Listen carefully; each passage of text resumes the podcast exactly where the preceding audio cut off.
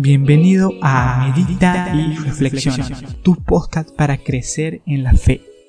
Aquí encontrarás reflexiones, devocionales y enseñanzas 100% prácticas y dinámicas. Inicia tu día, felices actividades diarias escuchando estos audios que te motivarán e inspirarán para vivir la aventura de la vida a través de la voluntad de Dios.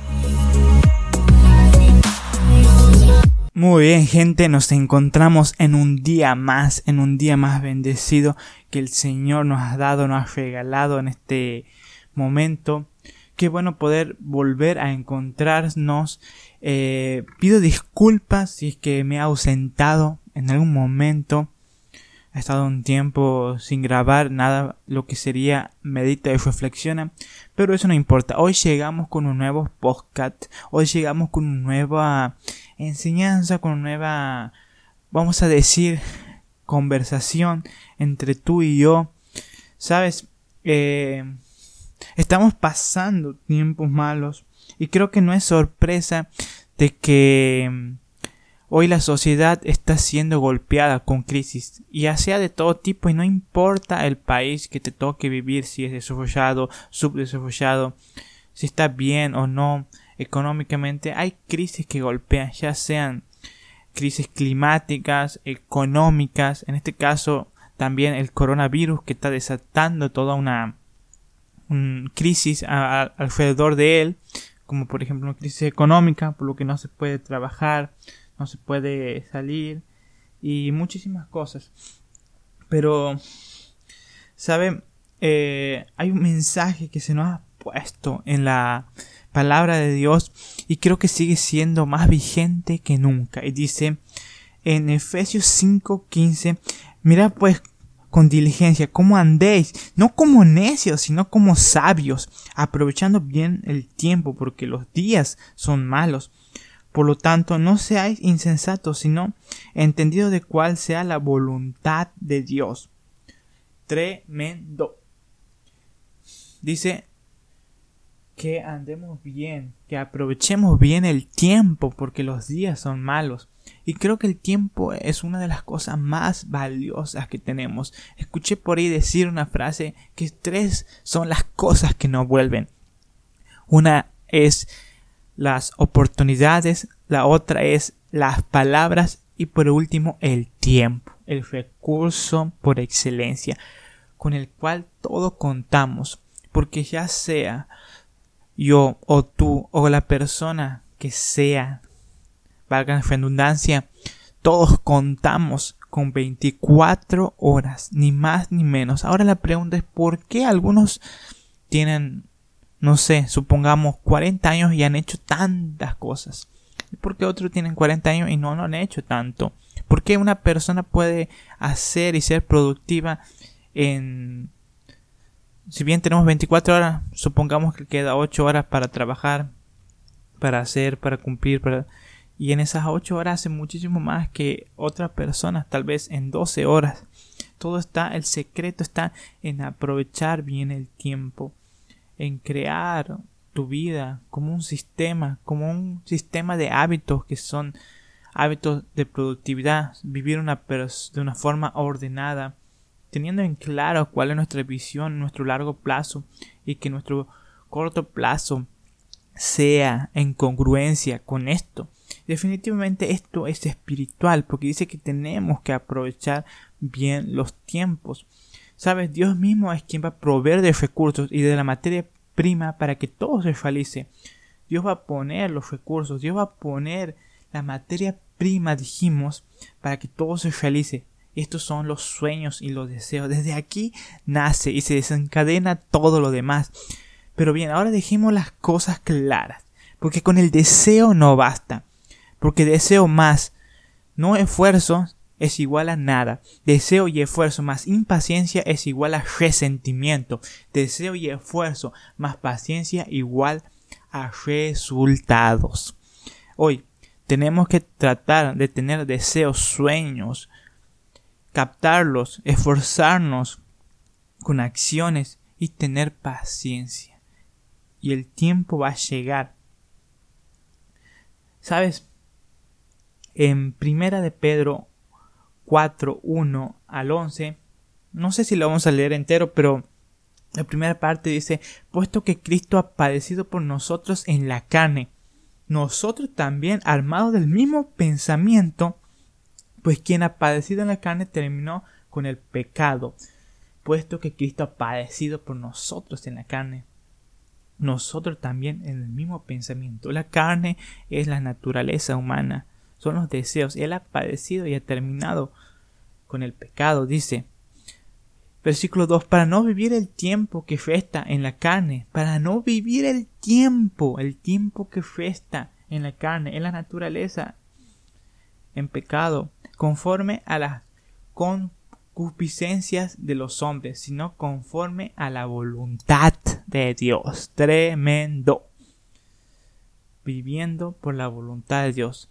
Baste ya el tiempo pasado para haber hecho lo que agrada a los gentiles, andando en lascivias, concupiscencias, embriagueces, orgías, disipación y abominables idolatrías. ¡Wow! Tremendo. Está hablando de diferentes cosas, algunas palabras medio difíciles, pero básicamente es que ya no andamos en lo que andábamos antes, sino que ese tiempo que festa, el primer día del festo de nuestra vida, está designado a algo productivo, algo que va a tener una repercusión espiritual.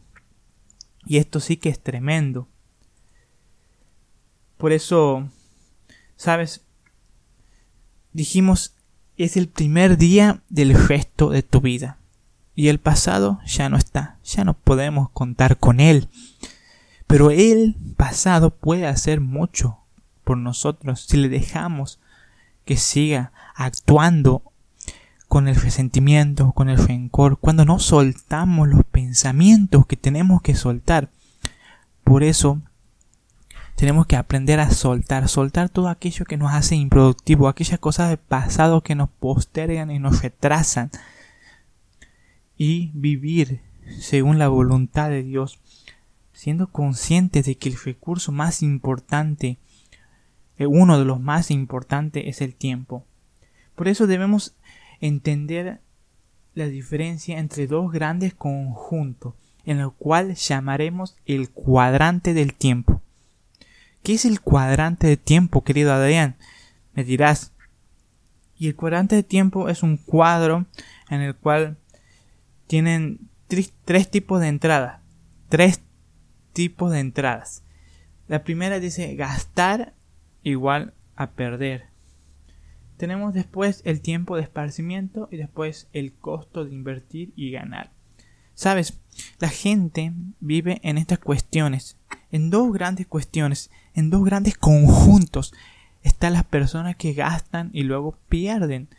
Están las personas que tienen un costo de invertir y luego ganan. Y entre medio de esas dos está el tiempo de esparcimiento, que es un tiempo lógico, porque no somos robots, necesitamos tiempo para recuperar energías, despejar la mente, disfrutar de momentos de dispersión mental. Pero cuando entramos en un conjunto extremo de gastar y perder, ocupamos nuestro tiempo en cuestiones que no van a tener un retorno. Al principio parece que ganamos, pero al final nos damos cuenta que fue una pérdida de tiempo.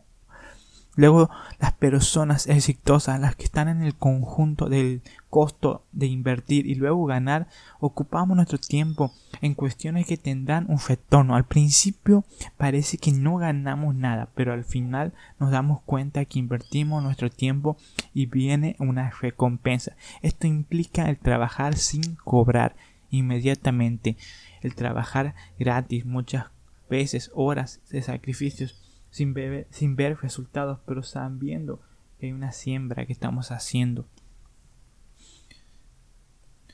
El cuadro de, de recientemente mencionado estaría perfecto para una clase de desarrollo personal o para emprendedores. Y algunos me dirán, este tipo solo habla humanamente. Pero ojo, esto sí tiene una parte espiritual profunda. Y solo es cuestión que pongamos esto en conjunto con nuestro servicio, ejercer nuestros dones y talento. Esto estamos hablando de una recompensa que el mismo Dios nos va a dar un galardón, como decía Pablo En 2 de Timoteo 4, 7 al 8, he peleado la buena batalla, he acabado la carrera, he guardado la fe. Por lo demás, me está guardada la corona de justicia, la cual me dará el Señor, juez justo en aquel día, y no solo a mí, sino también a todos los que aman su venida. Dice, he guardado la fe, tengo una corona de justicia, tengo una recompensa, sin mencionar la gratificación personal que te brinda el servir a Dios. Hey, tenemos que invertir nuestro tiempo, tenemos que tener la mirada en las recompensas que vamos a tener y no hacerlo simplemente por ganar algo, sino porque lo sentimos. Aquellas personas que han entendido y me encanta esta frase que debemos predicar a veces en púlpitos de cristal, de cristal y a veces en púlpito de madera. En Hebreos 11, 24 al 26 dice, por la fe Moisés, hecho ya grande, rehusó a llamarse hija, hijo, perdón, de la hija del faraón, escogiendo antes ser maltratado con el pueblo de Dios que gozar de los deleites temporales del pecado, teniendo por mayores la riqueza del vituperio de Cristo que los tesoros de los egipcios, porque tenía puesta la mirada en el galardón. Tenía puesta la mirada en el galardón. Es decir, dejó de estar en la realeza egipcia, dejó de, de ser beneficiario de muchos, muchos, muchos derechos para ser abolido, para ser castigado, para ser sufrido por el pueblo de Dios, pero para vivir la voluntad de Él. Ahora bien, te hago una pregunta, querido oyente, ¿cómo estás viviendo el tiempo?